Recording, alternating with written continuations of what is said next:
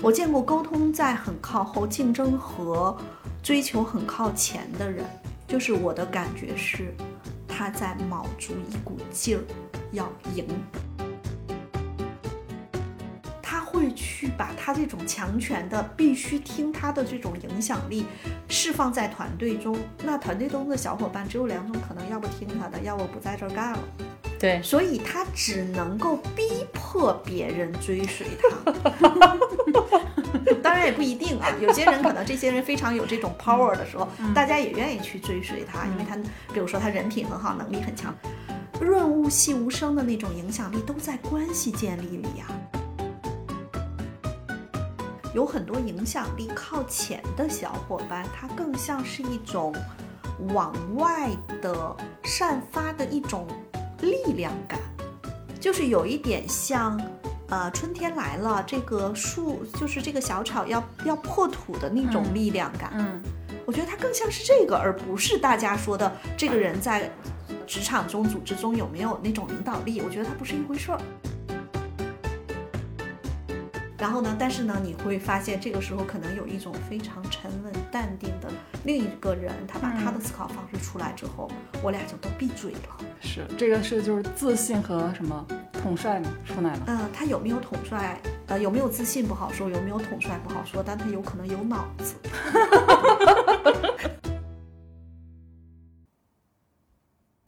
欢迎大家收听十人十集，我是舒阳，我是赵楠，我是薛逸然。世界上没有完全相同的两片叶子，也没有完全相同的两个人。看到差别，才能互相理解；关照他人，才能认识自己。在盖诺普报告里，影响力这部分的才干被概括为掌握局势、发表观点，并使他人的观点得以表达的才干集合。许多人这一部分的才干整体靠后，然后呢，就会觉得比较自卑，怀疑自己是不是没有影响力，是不是不能够成为 leader。在职场上也不太能够被看到，那今天我们就想来聊一聊这个话题。首先，影响力其实是一个经常被提到的词啊。然后，什么样子的人会有影响力，或者说那些有影响力的人是什么样的人？就我自己的感觉，简单的说，其实就是两点：一个人他在团体里面是不是更容易被看到，然后以及他是不是更容易去说服、推动别人。但是呢，就是前面说的盖诺普他对影响力的这个解释，还包括使他人的观点得以表达，就这一点，其实我一直不太能够理解。然后不知道你们是怎么看的？首先我要说一下，盖洛普是分成了四类，但是它是怎么分的，我也不知道。对，但我觉得呢，从使用的角度，的确它能够说明一些问题。嗯，那我们回到呃影响力里头，一共有八个才干嘛？啊，在这次节目的一开始，我还是想把这八个才干都过一遍，让大家找找那个感觉。嗯，然后我们再来说，为什么大家有的人会觉得我没有这个我就当不了管理者吗？我没有这个我这个人就没有影响力吗？我们先去看看它是什么。我们录这期节目之前，我跟舒阳说，我说我前一段时间建立一个关系建立排在前面的小伙伴，他很年轻。但是由于他这个案例让我想起了我们之前做企业客户的这个团队培训的时候，盖洛普优势的培训的时候，这个团队的 leader 就是一个关系建立为主、影响力偏厚、战略思维偏厚的人。嗯，但是他就是一个这个 team 的 leader，而且级别不低呀。就是我们千万不要被影响力限制住了。嗯，那我们先来看看这几个吧，一共八个。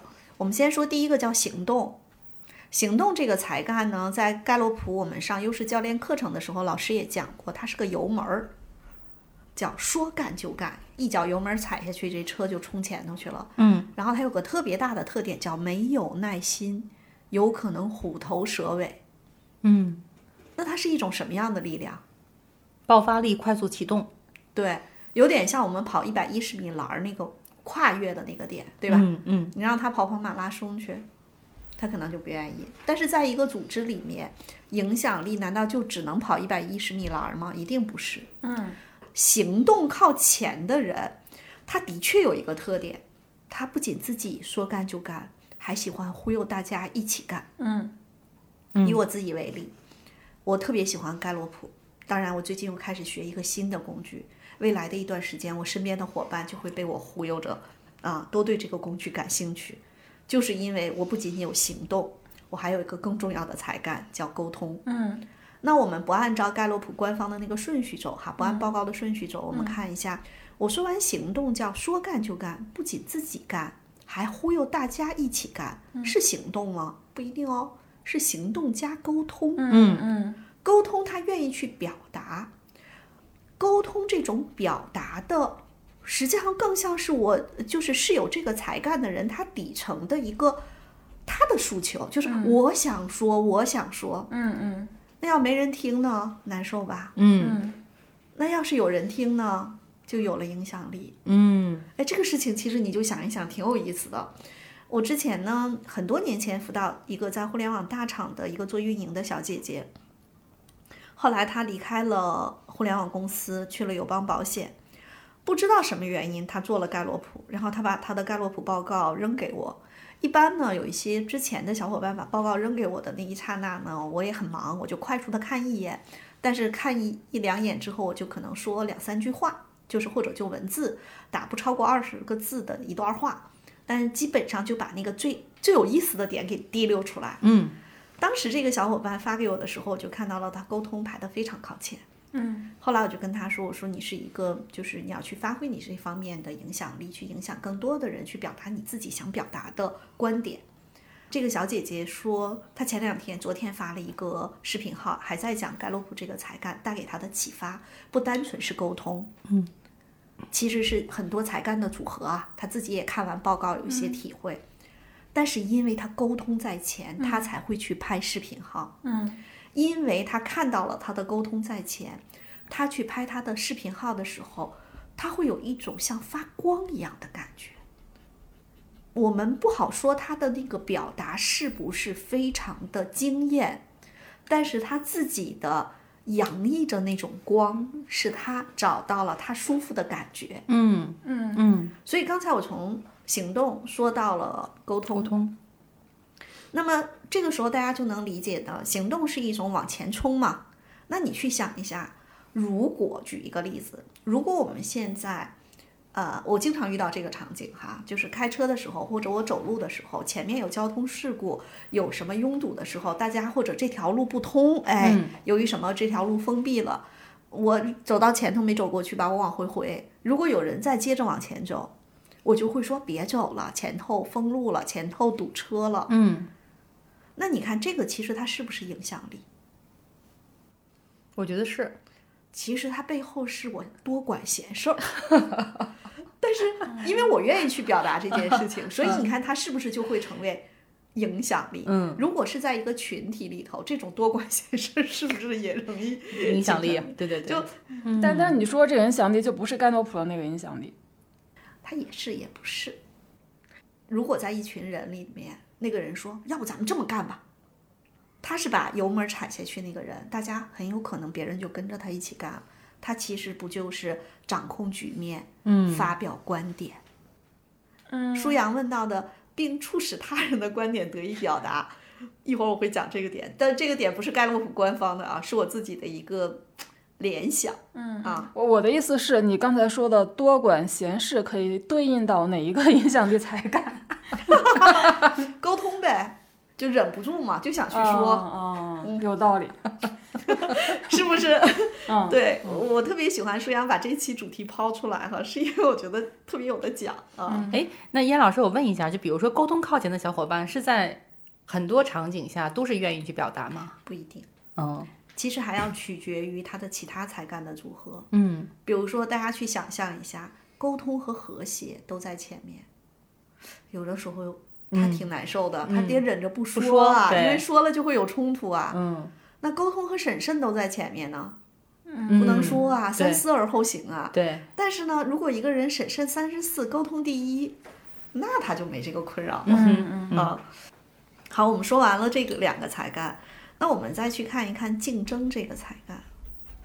如果一个人的竞争才干和追求才干排在特别靠前，其他的并没有排在特别靠前，很有可能我经常会说他是一个个人英雄主义。啊，但是不一定啊，就大概率他有可能会是一个个人英雄主义，因为竞争要的是什么？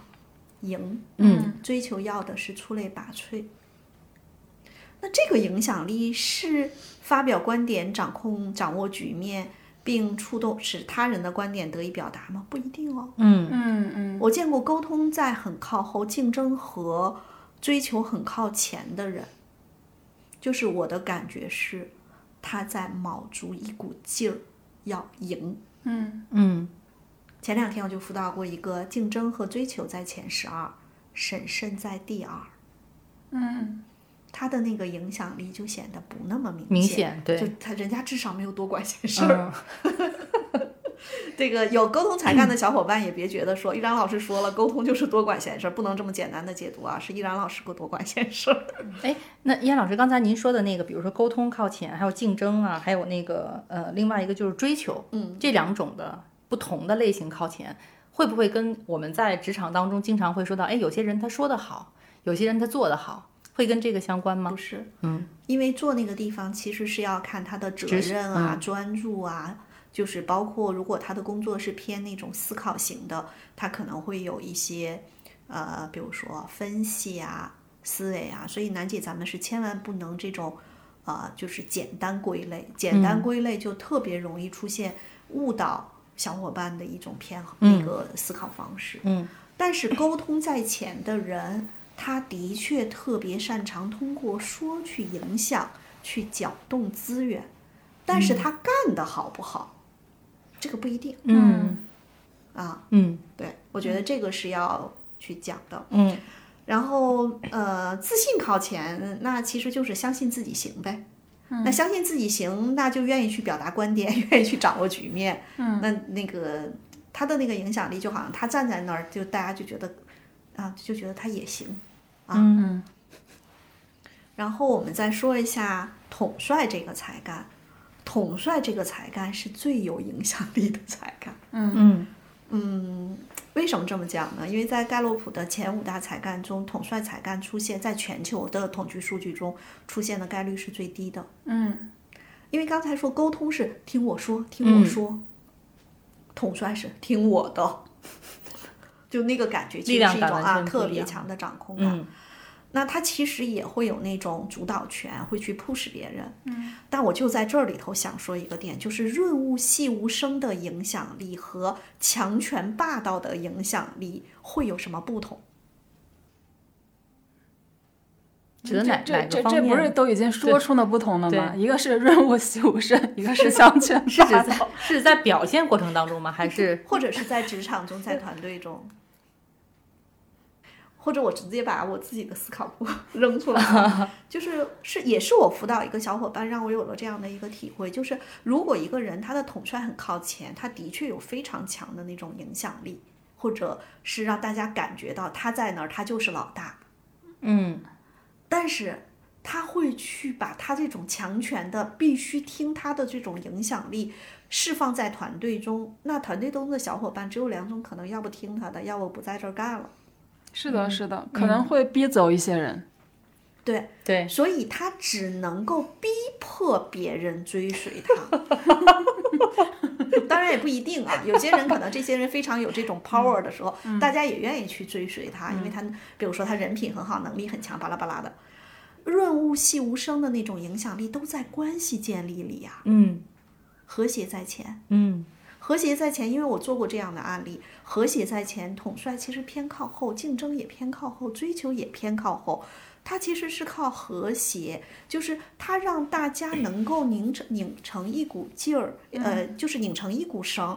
然后那个团队，我我好像讲过这个案例，我当时就跟他说，我说，哎，那你们这个团队就是整个的定位有变化，是不是有一些人不适合就？啊、应该可能会会会 fail 掉。他说啊，不，没有没有，都适合。然后我突然在那一刻发现，就是对他来说，这个团队嗯特别重要。嗯然后你就会发现，我后来我给他们团队去做盖洛普啊、优势解读，某种意义上，我明显感觉到有些人不太适合，但是这个 leader 也是叫想尽办法带着大家一起往前走，因为他有包容。嗯啊，所以其实我就刚才讲的，就是讲到统帅就跑题了嘛。就统帅的那种影响力，其实是一种很强有力的影响力。嗯，但是我们可能往往以前把这种影响力解读成了影响力，而像我刚才讲的和谐和包容在前的这个影响力，大家可能没有把它当影响力，但我认为它本身也是影响力嗯，嗯，啊。所对，以我觉得这里头是，还是一个挺不一样的。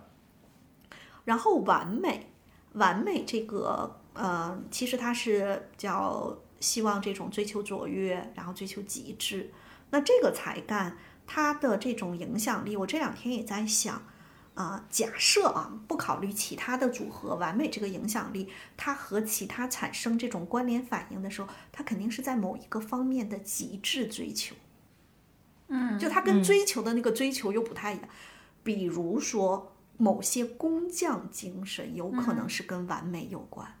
嗯我完美在前，大家能感觉到吗？有的时候我必须特别话痨的，我就刚才说，楠姐那不是一回事儿，就那种我要对这个东西的解读，就是要把它要把它拆碎、拆细，要把它就是细微的区别都要说清楚。可能我觉得跟那个完美是有关的。嗯嗯，比如说，舒阳完美也在前面。是的，你比如说，在一些遣词造句、用词方面，其实如果一个词用的不够精准，嗯你觉觉得这个好像不太对，是吧？嗯，是的，我自己的话肯定会逼自己，嗯，呃，或者我自己觉得，其实就是因为对自己要求高，就顺带对别人要求也高。对，是这个感觉，对，啊。然后我们其实最后没有说到那个取悦，取悦这个才干在影响力中，我每次都跟大家这么来去讲，取悦有没有讨好的味道？当然有，但他为什么讨好你啊？是为了影响你，所以它叫影响力。当然，这个里头也是有点像是是像说笑话。但取悦这个才干，它背后我还能够体，我有取悦，我还能够体会到取悦才干的另外一个点，就是它其实是一种好奇心，因为我有个别，我对人很好奇。嗯嗯我一直强调说，因为我有个别，我对人很好奇，所以呢，当一个新朋友进入到我的世界里头，我会有取悦，嗯因为只有我取悦，我才能够跟他拉近关系，嗯我才能够让他愿意去跟我表达他的有趣儿的事情。嗯今天下午楠姐知道有一个投资人朋友好几年没见，来我们工作室喝茶。就是你会看到那个时候的依然老师，其实是跟平时那种咄咄逼人的那个劲儿不太一样。对对对，是然。后可能我会对他做的事情很感兴趣，然后去说，哎，那你们这个项目是一个什么？都有哪些类的项目？如果不涉及到商业机密，你可以跟我讲一讲，我很好奇。里头有取悦吗？当然有。嗯但是那个取悦的背后，我是对他的项目啊，对他的人啊，包括我们讲到他太太和他在教育孩子方面的一些理念上的冲突啊，那个取悦很重要的一个点，其实它有影响力的点吗？我觉得它有，但也有好奇心的点，就是满足我自己的那个诉求。嗯嗯。但反正不管怎么样，取悦的人就比较容易跟陌生人去搭讪呀，或者说问问东问西呀。对，就是我们那个听友群里有一位取悦非常靠前的朋友，然后他就说，有一次他那个在那种大家族的饭局上，他旁边坐着一个远房亲戚，然后他就问，因为他可能得到一个信息，对方可能是刚刚结婚吧，他就问你的婚姻幸福吗？然后他就说，当场那个那个女性的亲戚就跟他就潸然泪下的聊自己的婚姻不幸，他们他们就这样建立的关系。那他有没有体谅？但是我有体谅的人，我一般不我一般不太会这样的，我觉得接就是接不住啊，嗯，所以我们其实刚才把这个影响力的才干跟大家，呃，我就是现身说法哈，都讲了讲，因为我这些都好多排前面，我就在想说这个影响力，我经常会去讲说，有很多影响力靠前的小伙伴，他更像是一种往外的散发的一种力量感。嗯就是有一点像，呃，春天来了，这个树就是这个小草要要破土的那种力量感。嗯我觉得它更像是这个，而不是大家说的这个人在呃职场中、组织中有没有那种领导力。我觉得它不是一回事儿嗯嗯啊。我觉得这个是我的体会。然后呢，那个舒阳其实也说到那个叫使他人观点得以表达。嗯，我我不理解盖洛普这个这个背后是什么含义哈。对，但是我我我一开始我最开始看到那个报告，因为它它就在那个三十次才干那个表的右方嘛，我一开始觉得很奇怪，我还怀疑是不是翻译错了，然后你去看英文了。我好像没有。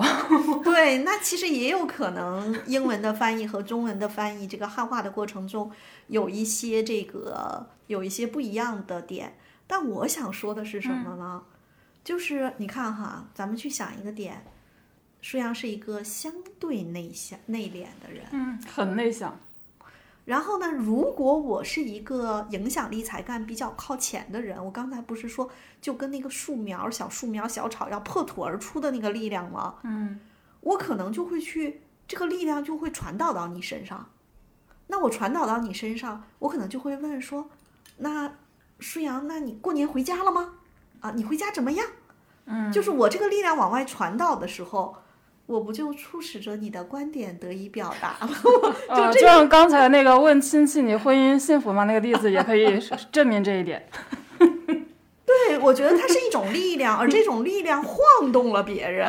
就当然，这个这个是因为舒阳提了这个问题，嗯，我可能也有点牵强附会啊，但我觉得好像有点点道理。好，嗯那我们回到一个最有意思的场景。嗯啊，我们作为面试官，我们帮客户去设计整个面试流程的时候，啊，有时候我们会有一些小技巧。嗯，那比如说我们在应届毕业生的这种校招的时候，为了确保招聘的效率，我们有时候会用小组面试。小组面试的时候，我们会用无领导小组讨论。那这个时候就相当于我们作为面试官是观察者，嗯，其实就是看这个群体是如何互动交流的。嗯，那往往。呃，这种影响力排在前面的，比如说行动、沟通，嗯，通常是发起者，对，他就他那个力量就往前冲，嗯，如果是统帅，他就好像是要主导那个进程，甚至他会把不同意见卡掉，嗯，呃，如果是竞争，可能就会在某个观点上，他会比较坚持，嗯，如果是取悦。他很有可能就会问说：“啊，那你的观点是什么呢？啊，这位同学还有没有补充？嗯，对吧？对，啊，如果是自信的小伙伴，有可能就说：那最后我来负责咱们小组的陈述吧。如果他既有自信又有沟通，嗯，你看这个实际上是不是那个场景感就出来了？所以呢，它是影响力吗？只不过它是一种更有力量的破土而出的那个力量。嗯，但是我们去想一想，中科院有那么多科学家。他们有可能更多的是对某一个细分的专业领域极致的研究，嗯，他们并没有说来，我最后来代表咱们小组发言。他可能闷头苦干在研究这个东西，最后他研究成了，嗯，然后呢，必须他发言，因为是他研究的，嗯。就那个是我，我其实说中科院的某一个什么什么的专家，他最后是在自整个这个专业领域中非常有建树的一个有影响力的一个人，嗯，但是他可能在现实生活中，也许不是那么，就我刚才说的那些点，嗯嗯，但他也可能是完美靠前，有可能，对，所以才才能够成为那个领域的最厉害的人，有可能，啊，那如果比如说我这里头再说，如果他这些都排在后面。他是被一个导师看中了他的天赋，嗯，会跟他说：“小张，你就跟着我一起去做。”嗯，他的导师可能有完美，逼着他，嗯，但是他可能有责任，嗯，或者还有纪律，有纪律，有专注，嗯，心无旁骛的就做这个，做出来了就。做出来也有。可能。然后这个是我们说，在这个我们面试的过程中，有时候会会用无领导小组讨论。面试的过程中呢，如果是这个呃一对一的面试，我们有的时候还会用压力面试，其实就是相当于使他人的观点得以表达，其实就是其实说白了是在压力状态下看你的临场应变的能力，对，包括你可能真实的一些想法会出来。嗯，那我们当年在咨询公司用压力面试的时候啊。有些客户是允许我们用的，有些客户会直接跟我们的项目 leader 说，不要用压力面试，是因为压力面试如果你用不好，这种力量是会让应聘者的感受极差，嗯，他们会在网络上留下一些评价，可以理解。啊。但实际上我们把这个点还原到职场中，如果你的 leader 是一个那种，他的价值观是每个人都是可以通过压 然后来成长的，嗯，那他可能也会有这个点，那他可能也会有影响力在前，比如说没有耐心，他去 push 你，嗯。啊，他去他去怎么样怎样怎样。所以在面试中，我们其实不同的面试官的风格也能够，呃，反推出来他的盖洛普大概是一个什么样子，但是不那么容易啊，因为他那个时间是比较有限的。我们从面试中跳出来，我们说到另外一个场景，比如说今天是我们舒阳、赵楠，我们三个人去参加了一个什么什么的聚会，这个聚会上有五十多个人。我们三个只认识我们三个，嗯在这个人群中可能是个酒会啊，可能会有一些冷餐或者什么的。嗯假设舒阳今天扮演的角色就是一句话不说去观察另外的所有人，我和赵楠你是认识的，其他人都不认识，嗯你是能够看出来这人群中哪些人有盖洛普所说的影响力。我觉得沟通肯定是容易看出来的，就肯定话多的人沟通肯定相对是靠前的。看得出来，对，取悦也。行动也能看得出来。嗯，统帅也能看得出来，他可能不说话，但他在那儿的那个气场，其实有时候是能够感受得到的。赶紧想想我们统帅排前面的朋友徐商同学，他不说话，他那气场不也在那儿吗？嗯是，可能统帅靠前的人会觉得别人都很烦吧，或者说你们都在说废话，那种感觉。对，就他想主导局面嘛。嗯对，自信也能看得出来。啊、不一定，嗯我觉得自信有时候不太好看。嗯嗯，因为我看自信好像更多的是对自己的笃定，但是你笃定是不是你要表达你的笃定，就能不能表达出来，可能也不一还跟定。对其他才干有关对，嗯关嗯但追求这个才干，有时候能看出来。追求怎么看？嗯格格不入且并不平和。哦，当然，这个不代表一定啊，所以就是我们只是说，我们为了让大家去感受这个，就是有些人说我追求在前，我不是你说的那种啊，对对对，你不是，但是 有一种是啊，而且格格不入也也要也要分情况，就比如说可能我比较内向，然后我不说话，就这种格格不入，还不是因为我追求靠前，所以格格不入。就是内向的那种格格不入，其实是以一种有点温和或有一点点小的社交回避。嗯，但是那个格格不入，你是会能够感受到他的眼睛和他的心在哪里。哎，这说的有点悬了，但是其实是能感觉到的。嗯嗯，是是是，就就其实我可能待待在一个角落里，但非常认真的在听大家说话，然后时不时那个还面露微笑或者面露疑惑。还是我们说的非常重要一个点，就是盖洛普太复杂了。包括有时候我经常拿到很多报告的时候，我还是会觉得说，嗯，平时这两个才干不这么组合，这一份报告这样，我就会再去啊、见面的时候多去聊一聊。嗯啊，其实还是说会有细微差异的。嗯，所以我觉得追求的那种格格不入，是不是还是属于那种外放型的格格不入？不一定，因为我我就脑子里快速想到一个案例，我就跟他开玩笑说：“我说你可太难了，你要的是与众不同的出类拔萃。”嗯，所以呢，他其实并不外显，哦，但是因为比如说这种案例我见得多了，我在人群中有点能能捕捉到那个信息，但也不一定捕捉的很精准啊。嗯，就是我现在脑子里就想到了那个小伙伴在我的社交场里头，就是我组织的课程里头的那个味道，那个劲儿。我我我感受是不是说他的那个会就是没有什么尴尬在，就是我就是做我自己的那个，我就觉得我就是要跟别人不一样，或者做那个自己的。嗯或者你会觉得他好像说他的那个内心的，就是他，比如说他的他，比如说和谐在前，他的表面也是 nice 的，嗯，但是他的 nice 的后面有一层冷冷的，我和你们不一样。哦，嗯嗯，我就说这个冷冷的就比较好理解。冷冷。嗯，特别有画面感。对对对对对，特别有画面感，而且感觉他自己应该也很笃定，我跟你们不一样。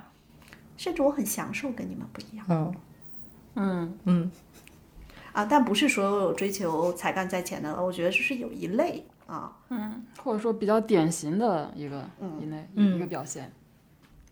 其实刚才叶然老师已经谈到了，在一个聚会或者说或者说这种陌生人社交的场合里面，不同人的表现怎么体现出他的影响力、才干是不是靠前。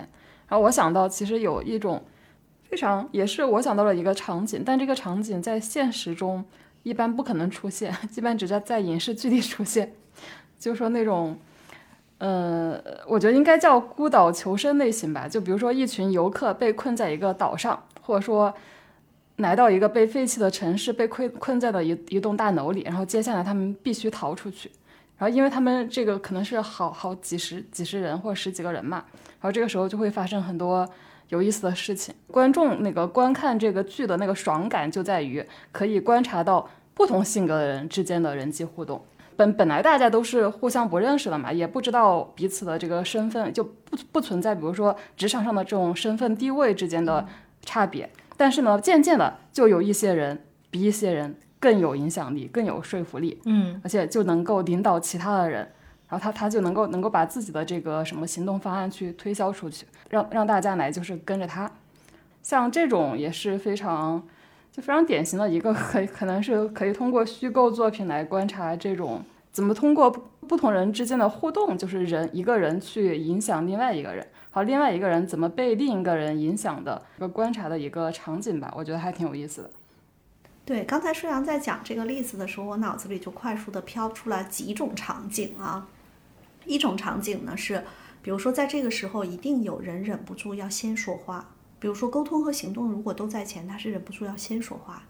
嗯嗯但是往往先说话这个人未必有真正最后的那个操控局面的影响力。嗯，对，你说的太对了，对你应该去做编剧，编剧一般都这么编的。那事实也是这样啊。然后呢，但是他实际上也是，就是这不就是我其实我自己可能就是这样的，叫行动和沟通都在前。嗯，那其实我会使他人的观点得以表达。嗯，那他人的观点有可能是那种呃有极客精神的那种，就是最强大脑的人，他可能并不说话，他在快速的分析、判断、收集信息。那这个时候，假设啊，有一个叫小薛同学，就叭叭叭叭叭叭开始说了，说的都不到点儿上。嗯，然后呢，但是呢，就会有人跳出来跟我哒哒哒哒哒哒就开始争论，就这事不能这么干。嗯然后呢，但是呢，你会发现这个时候可能有一种非常沉稳淡定的另一个人，他把他的思考方式出来之后，我俩就都闭嘴了。嗯，嗯是这个是就是自信和什么统帅嘛出来了。嗯，他有没有统帅？呃，有没有自信不好说，有没有统帅不好说，但他有可能有脑子。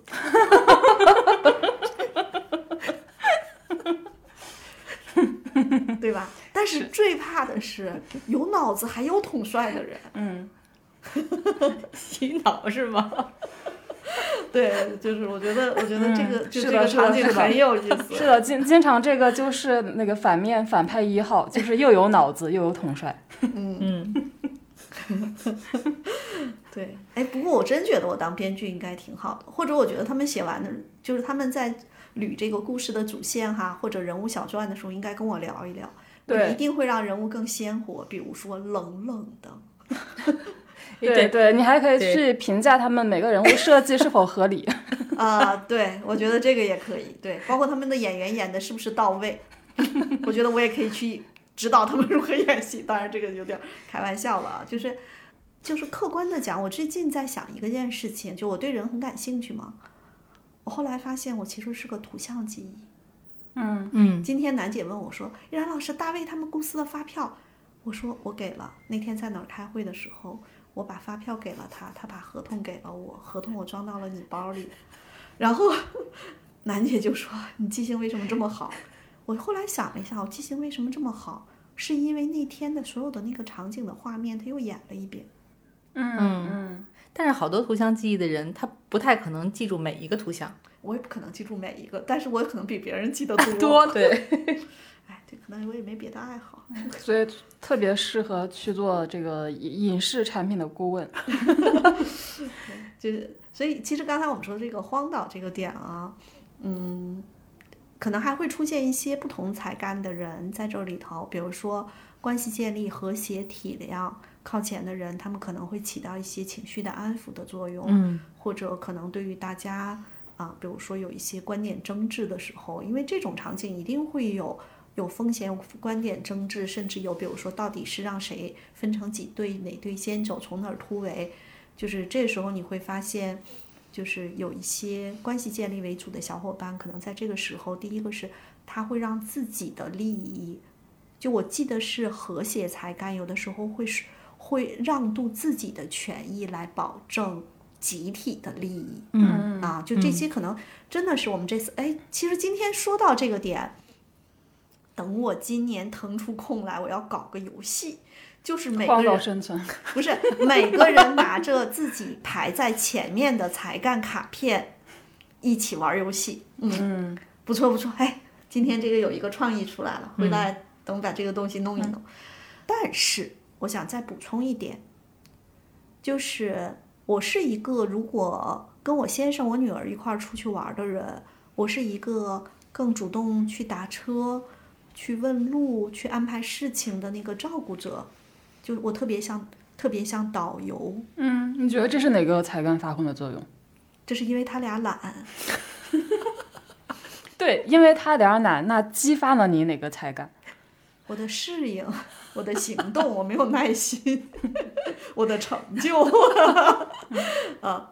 但是如果我跟楠姐一块儿出去，嗯我就什么都不用管了。嗯对，因为激发的是我的那些，对，然后我想说这个点就是，呃，如果在呃团队中、组织中，还是刚才说荒岛荒岛求生的这个游戏中，人和人，包括无领导小组讨论中，人和人的那个关系，有的时候他在群体中，比如说我的影响力也靠前，楠姐的影响力也靠前。嗯，举一个例子，我们这播客主要听我叨叨叨了。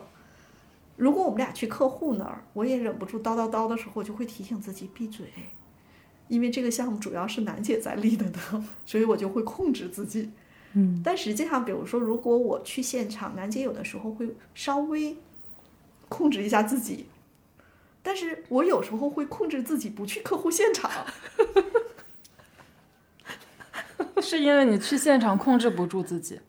啊，对，有的时候，或者说，其实，在某种意义上，我其实更想说的是，它还不单纯是控制不、控制得住与不住。其实有时候，如果我在我的理念、我的沟通，就会压制他的理念和沟通。嗯，是因为毕竟是在乙方的这个角色里头，我经验更丰富，嗯。嗯。嗯。所以我不去现场，不是为了不说，而是说我不去难解，他的那个发挥空间会更大。明白。啊，所以你看，这个这个里头又说到一个人他的那个影响力也也好，各种才干也好，他实际上是在这个场域中跟不同的人相处的过程中发挥的。嗯，是的，是的。对，确实是。就比如说，呃，举个例子啊，比如燕老师不去客户那儿，我在客户那儿，我确实说的有很多，因为就我在嘛。嗯。但是如果我跟燕老师一块儿去客户那儿的时候，我就会让依然老师去说，本身我就自己就不会说那么多了。嗯嗯嗯嗯，确实会有这个，就是在两个人之间有一些才干，可能自然就会有一些让渡。对，嗯所以其实就是你在一个团队里面，或者说你现在在这个自己的这个小部门里面，到底能不能够掌握局面，其实你是要分析所有人的这个 情况的。呃，我再说一个点，就是如果影响力靠前的小伙伴，他刚毕业的时候进入了一个团队是小是小伙伴，嗯，然后这个时候他其实是挺难受的，因为他没有没有他的空间，嗯，是因为我我统帅靠前，你会有这个感觉？我就是觉得怎么自己干的事儿还不能自己说了算呢？一毕业就想说了算呀。对，我是那会儿是，嗯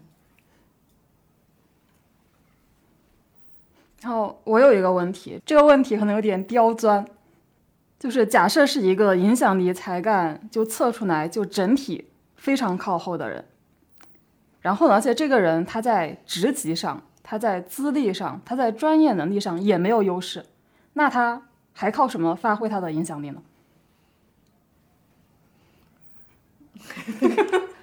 我其实想你哪个问题不刁钻，后来发现这个问题是挺刁钻。嗯，我讲一个例子啊，嗯我记，呃，我有一个长期辅导的一个小伙伴，他在一家互联网大厂里面。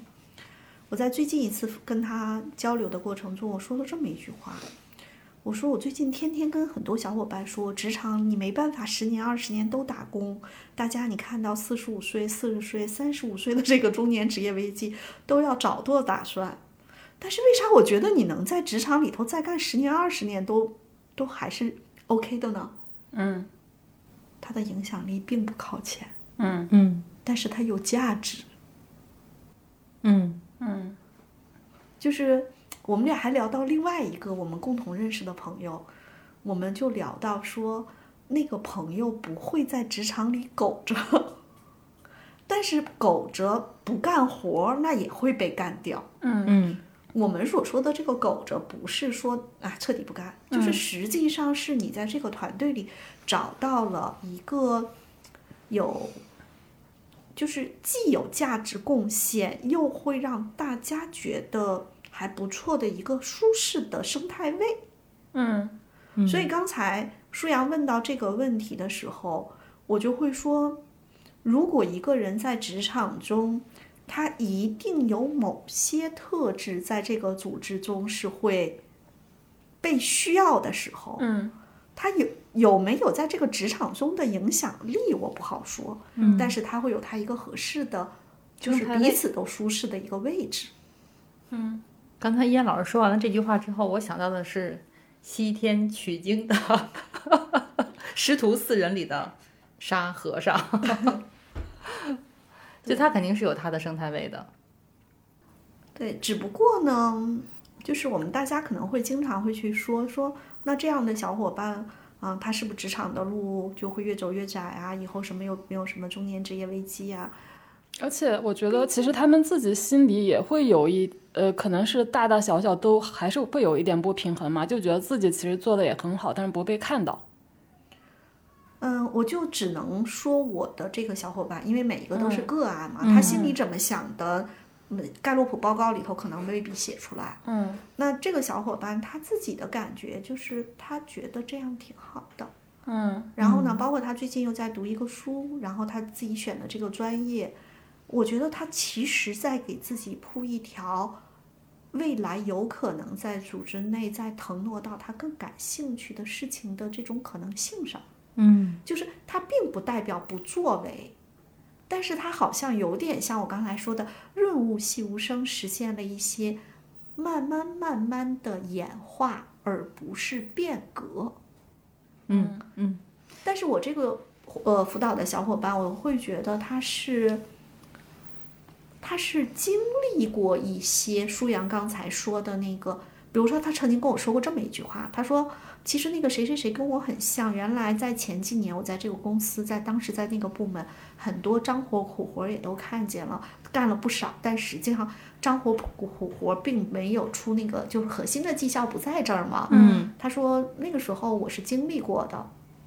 那你看，其实他这句话有那个含义，嗯但是他可能慢慢的，实际上在很多事情中，他自己也在调节，就是演化，嗯、找到一个我觉得至少是目前这个状态，他相对比较自洽的一种状态。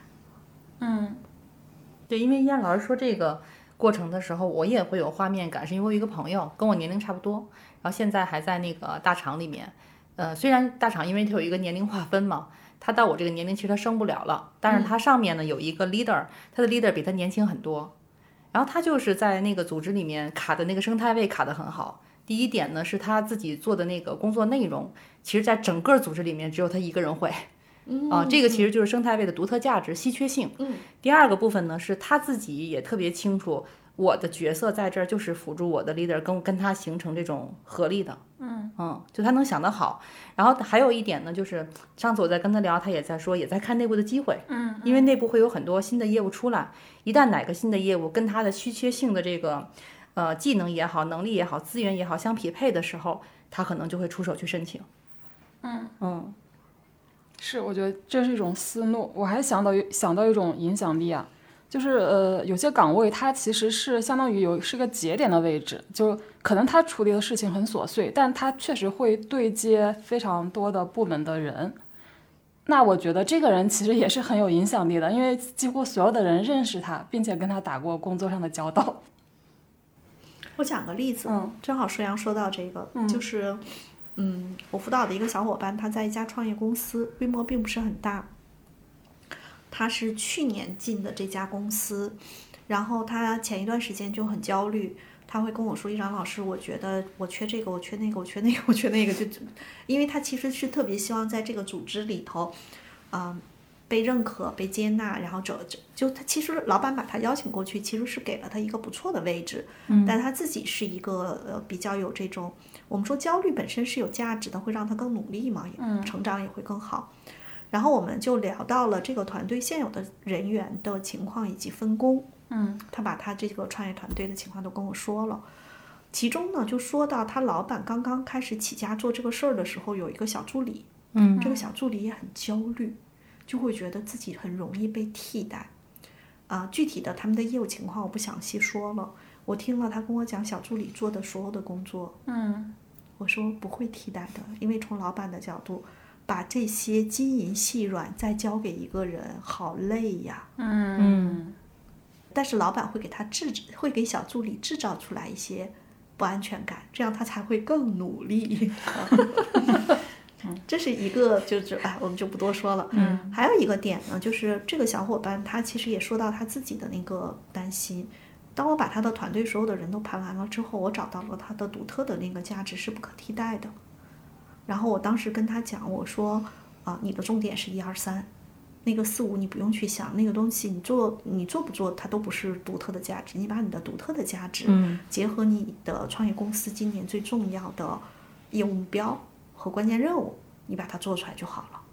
所以你看，不同的人在不同的组织中，他去卡那个生态位，其实是一个很很有意思的一个一个探讨的点。就包括刚才舒阳说的这种叫节点，嗯，对吧？嗯包括之前我认识一个，他是一家呃规模不小的一家公司的高级副总裁，嗯然后我们就聊到他团队里的一个小伙伴，哎，我就说话还挺直白的，我说你们耽误这孩子了。他说也不一定，他说这孩子啊去别处，就他那个性格也未必能怎样。嗯我说我说你看这个小姑娘在这儿工作这么长时间，我觉得她的收入啊、职级啊都不是没上去。他说，但是至少我们的核心管理团队特别信任他，把一些事情交给他，这也是独特价值，对，是，嗯嗯这也是另一种影响力。嗯，确实是。嗯而且很多公司的某一些岗位，其实不是因为那个人的能力有多强，他在那个位置上，确实是在公司里面他被信赖、被信任。嗯嗯嗯是，所以影响力比较靠后的人的焦虑，可能一定程度上也跟他就可能不能从这个或者说全局的或者说老板的视角来比较客观的这个评估自己的这个价值有关。就是我们把职场不要当成是竞技体育，嗯竞技体育肯定是，啊、冠军、亚军、季军，只有这三个能上领奖台。嗯，但是职场里头，嗯，不是这样的。嗯对对。对，我们有一位影响力比较靠后的，相对比较靠后的一位听友，他问了一个问题，他说他非常羞愧于展示自己，即便其实他内心是希望展示自己的优点的时候，也会本能的保持沉默，不去争取。就其实明明是想被关注到，但是会觉得如果别人没有没有没有去主动发现他，就是他们眼光不好。然后他说他很想改变这一点，我我理解就他很想改变自己这种纠结的状态吧，嗯嗯我有他的报告，体量排第一，适应排第二。嗯，我觉得我看到他的报告的时候，我会有这样的一种感觉，就是体量在第一的人，他们其实是会有一种超强的敏感的那种捕捉他人情绪的那种能量、那种能力也好，或者那种特质也好。然后体谅在前呢，如果他用的比较好的时候，就是属于那种有一个人从你身边走过，你就知道他今天遇到事儿了，不开心。嗯 但是这个才干排在如此靠前，在组织中也会出现一种说，我能知道我的总监赵楠今天情绪不开心，我能知道我的团队的小伙伴舒阳今天挺开心，但是我其实今天特别希望他们表扬我昨天晚上加班做的这个东西很好，他们为什么没看见我的需求？因为我体量靠的贼拉后。因为他有这个才干，嗯他就觉得说我不说你就应该知道。嗯我曾经跟大家讲过一个例子，我这方面就尤其我和我女儿相处，我这方面的能力特别强。我女儿一一往那个眼睛往桌子边儿一瞟，我就知道她需要餐巾纸了。就是我真的想告诉大家，这是一个天赋，但是也是一个嗯其实是剥夺孩子成长的。嗯。我老公老跟我说，说在孩子小的时候，你的这个天赋有多剥夺孩子的自主成长性。但后来实际上，我这个能力再强，第一个是我工作忙，嗯。第二个是呢，架不住我女儿体量成精在第一，嗯。就是呢，她能够读懂很多东西，但是随着她长大，我越来越读不懂她的时候，嗯。我就不停的跟我女儿说，闺女你要说出来，你妈真的读不懂。嗯然后我觉得我们俩在这个互相的磨合的过程中，他去表达他的需求，表达他的很多想法，我觉得他终于表达出来了，我也轻松了好多。嗯所以我没有直接回答这个小伙伴的问题，嗯我是会说，呃，你不表达，别人又不是你肚子里的那个啥，嗯啊，所以可能是需要稍微注意一下这个点。那我在想说，他不表达的核心原因，实际上还有一会不会还有一个点，就是他怕他要了别人不给，他怕他展示了自己的优点的时候，别人不以为然，他怕他展示自己观点的时候被别人泼冷水。嗯、我不好说他的这个成因是什么。嗯，因为其实有从一个报告我很难看得出来，嗯。我更多的是讲了刚才我和我女儿的这个例子。我想说的是，如果你想要，就请你勇敢的去主张你的想法；嗯嗯。如果你不在意，那你就真的别在意。嗯。嗯嗯，嗯。就有的时候可能并不是说你得完全分清这两种，就是分清哪些是你真的想要的，哪些是你不在意的，更像是一种一种就是选择吧。就你究竟是选择你想要，还是你选择接受？其实我根本的确就是不在意。其实我们另外还有两位听友也提交了自己的报告和问题，但他们的问题其实是相似的。我觉得刚才其实轩老师已经回答了，就说影响力整体靠后的人会不会不适合成为管理者，在职场中没有多大的晋升发展的机会呢？但薛老师，就你针对他们俩的报告本身，你有什么建议吗？特别是其中有一位是真的是八个这个影响力的才干排倒数前八。我先跳出这两份报告，说一个很重要的一个点，就是，就如果我们只看职场这个环境啊，它其实今天我还跟楠姐说，其实很多时候是个交易，嗯，就是它是个供求关系嘛。对，嗯啊，我有供给，你有需求，那我们就可以产生交易。嗯那呃，影响力才干抛偏后的小伙伴，如果你希望在职业发展上能够有自己的这个持续的价值积累、价值贡献、呃价值回报，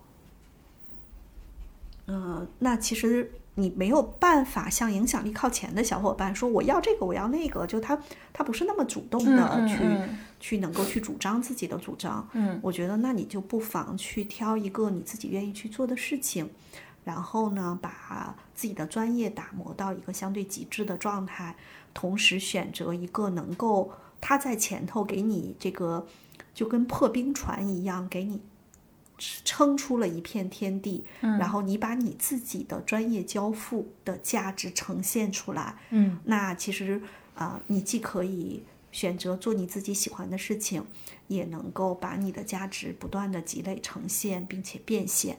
嗯啊，我觉得这个其实是一个点。然后，嗯、第一位小伙伴呢，他的他说他的这个就是呃盖洛普的才干，他说他影就是看起来是影响力偏后，其实一点儿都不偏后。嗯，十二完美，十三自自信，对，他其实并不靠后，嗯，就是有这俩就够了。是的，但是呢，他啥靠后呢？他沟通靠后，竞争靠后，就他懒得跟别人去比，也懒得说。对，那也取悦也靠后二十五。那这个小伙伴其实非常重要的，你去看他的专注是在第八，成就是在第二。我们以前就说过这种案例，就是专注和成就都在前，他纪律也在前，责任也在前，审慎也在前。他特别适合说，我做自己的专业工作，我自己安排我的节奏，我说了算。嗯比如说，如果他是一个做写代码的小伙伴，那最好就是说清楚了你的需求是什么，我去写。我相信我能写好，我也能追求极致。那我这个影响力不就是个技术的极客吗？嗯啊啊，按照这个思路，他去想他啊，在自己的专业领域中，然后你看他分析第五，思维第六，那也是个极客精神的人啊嗯啊，所以我觉得不用去从那个影响力的角度去说啊，嗯，是不是就一下子就就通了？就这个小伙伴，是的。